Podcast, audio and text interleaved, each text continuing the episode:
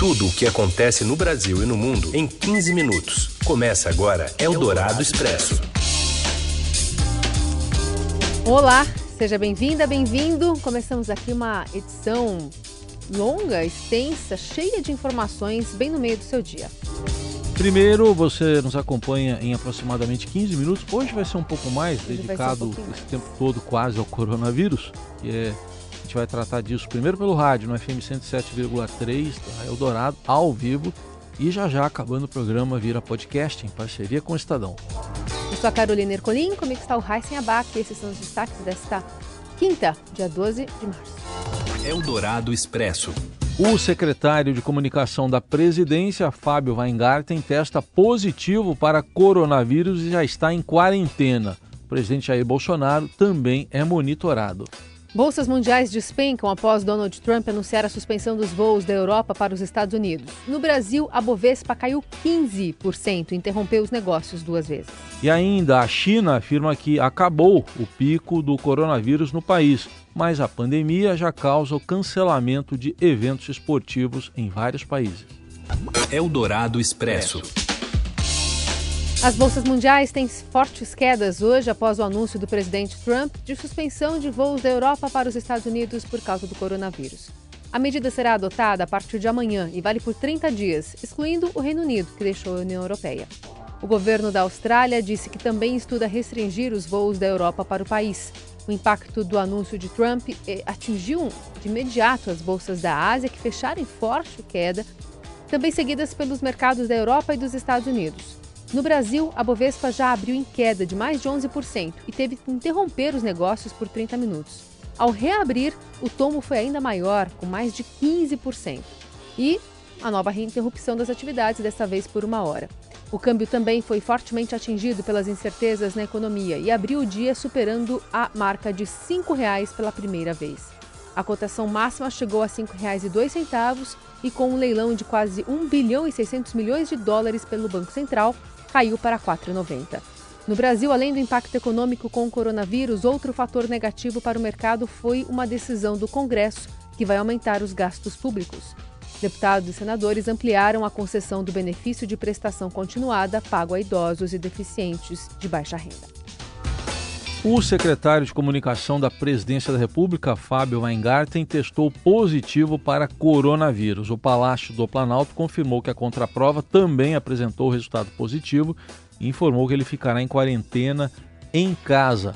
O exame foi realizado em São Paulo. E o presidente Jair Bolsonaro e integrantes da comitiva que o acompanhou a Miami, nos Estados Unidos, estão sendo monitorados também. Isso já desde ontem após Weingarten apresentar sintomas da gripe e ser submetido a um teste para o coronavírus, o primeiro teste, que depois teve a contraprova. O secretário também esteve em contato direto com o presidente norte-americano Donald Trump, que declarou não estar preocupado. Entre o final da tarde e o início da noite de quarta-feira, o grupo que participou da viagem passou a receber ligações do gabinete da presidência pedindo que, diante de qualquer sintoma, fizesse o comunicado imediatamente e procurasse um hospital militar em Brasília para fazer os exames. A informação foi dada por integrantes da comitiva que falaram com o Estadão em caráter reservado. O presidente Bolsonaro completa 65 anos agora, no dia 21, e nesta quinta-feira ele cancelou uma viagem que faria ao Rio Grande do Norte.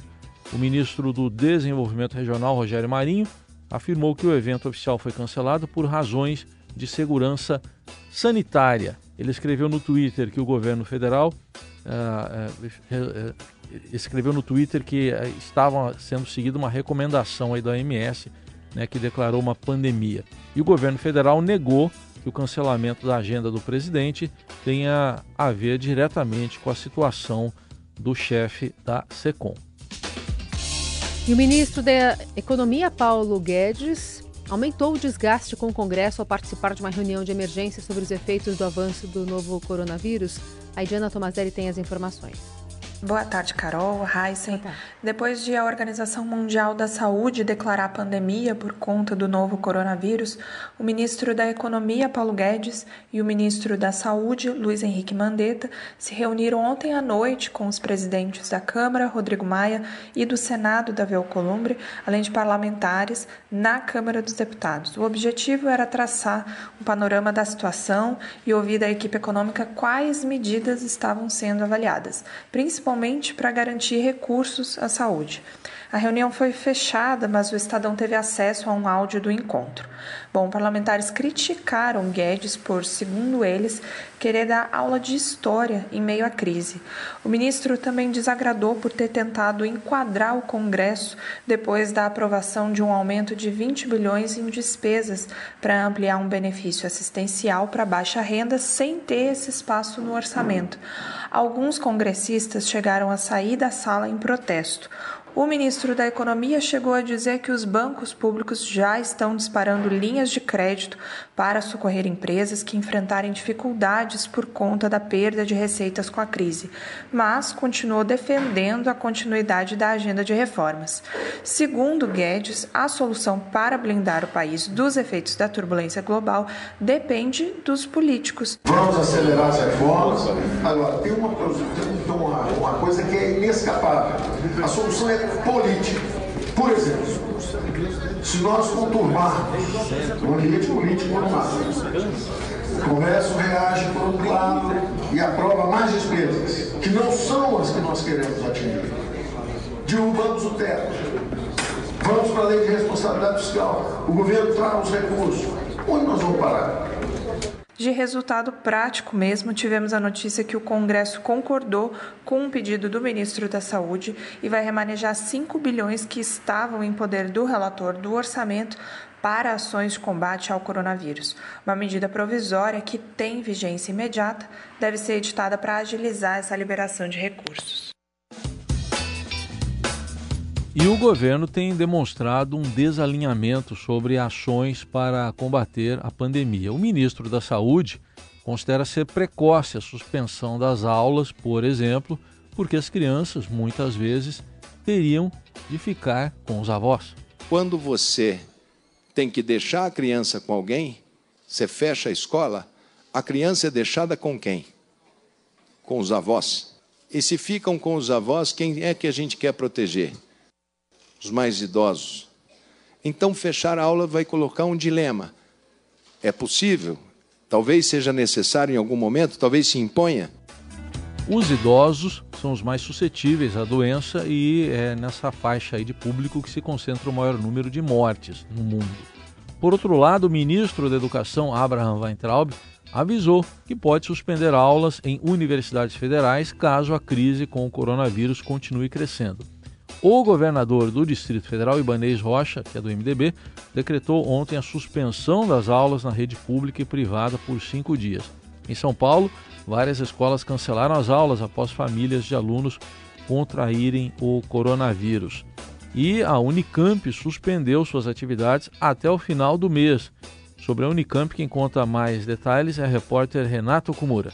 Olá, muito boa tarde. Mesmo boa tarde. sem nenhum registro de caso do novo coronavírus, a Unicamp anunciou a suspensão das aulas e é a primeira universidade do país a tomar essa decisão. O Ministério da Educação e outras instituições também anunciaram que estudam a paralisação das atividades depois de a Organização Mundial da Saúde decretar pandemia. As atividades na Unicamp estão suspensas a partir desta sexta-feira até ao menos 29 de março nos dois campi da instituição, em Campinas e Limeira. Segundo o reitor da universidade, Marcelo Nobel, a decisão foi tomada após a avaliação de um grupo técnico da instituição de que as próximas duas semanas serão a de maior intensidade de propagação do vírus. Ele disse que ainda não tem nenhum caso em Campinas ou na Unicamp, mas dentro desse quadro é preciso ser prudente para diminuir a circulação do novo coronavírus. Aulas, grupos de pesquisas e outras atividades presenciais podem contribuir para que a doença se espalhe. A Unicamp afirma ainda que estuda quais atividades essenciais serão mantidas. Viagens de docentes e funcionários também foram suspensas, assim como o recebimento de visitantes.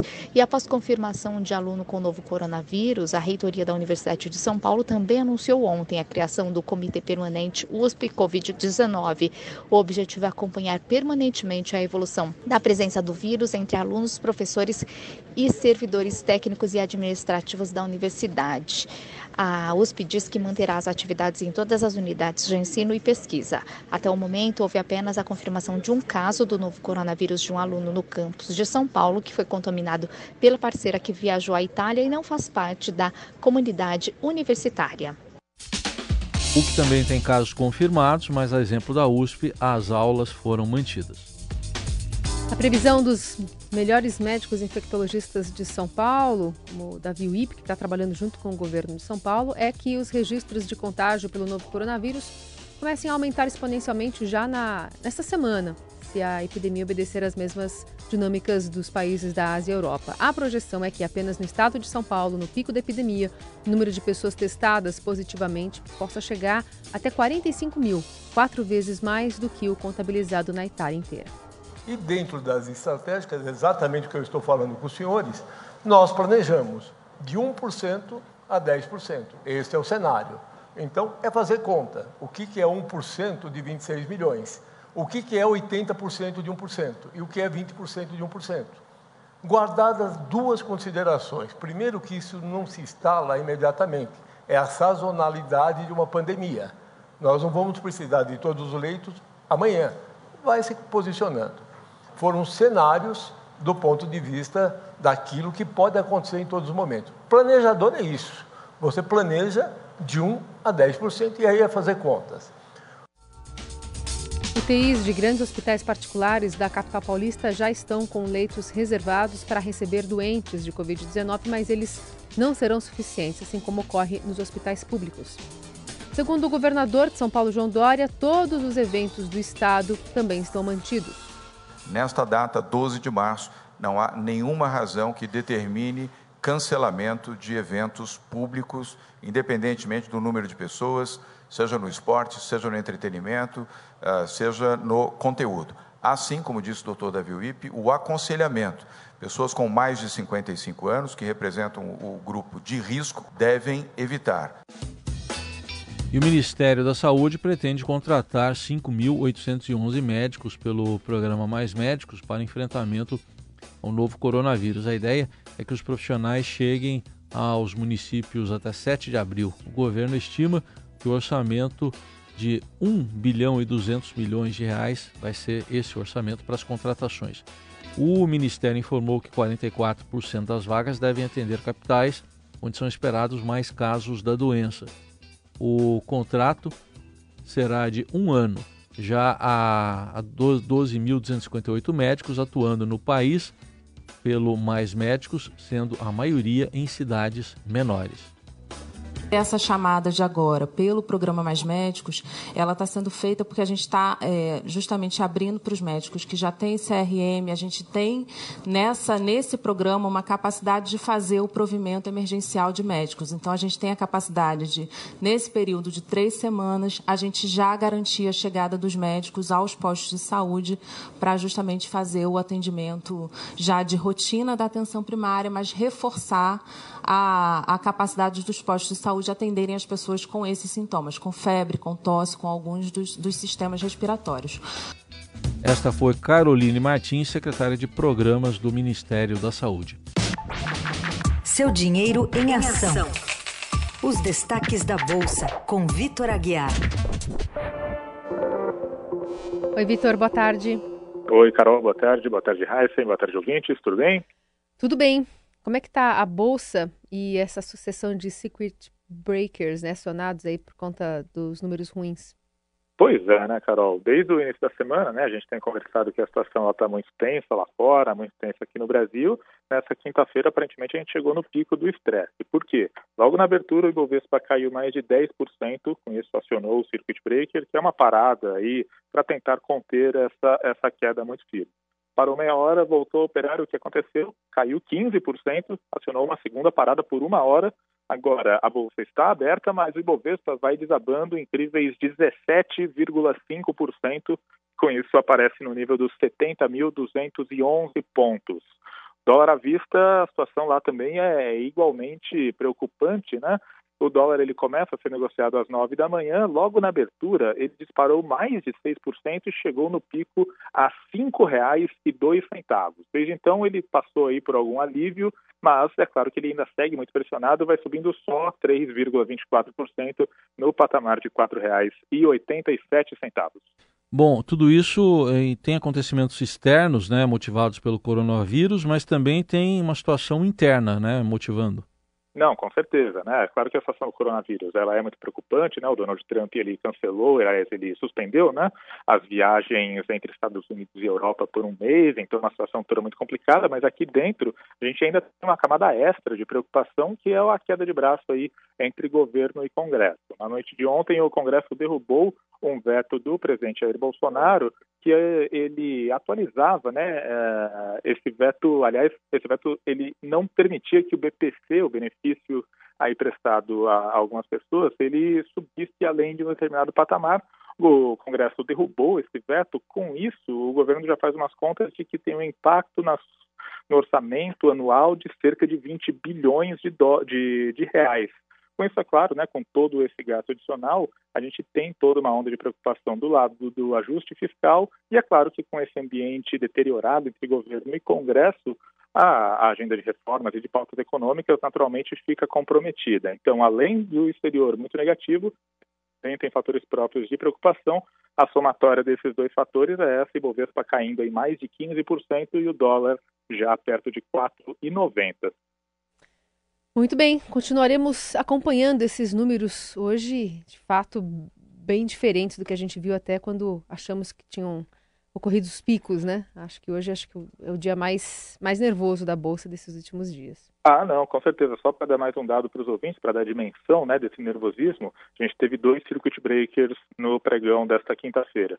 Isso não acontecia desde 2008, é, quando a gente teve ali aquela, aquela grande crise né, do sistema financeiro, a quebra do Lehman Brothers.